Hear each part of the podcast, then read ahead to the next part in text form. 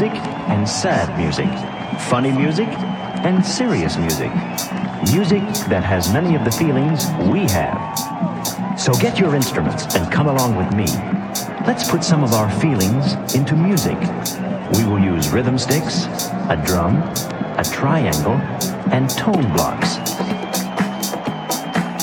If you have these instruments, get them and be ready to play them. Ready? Let's begin. Begin. Begin. Begin. Begin. Begin. Begin.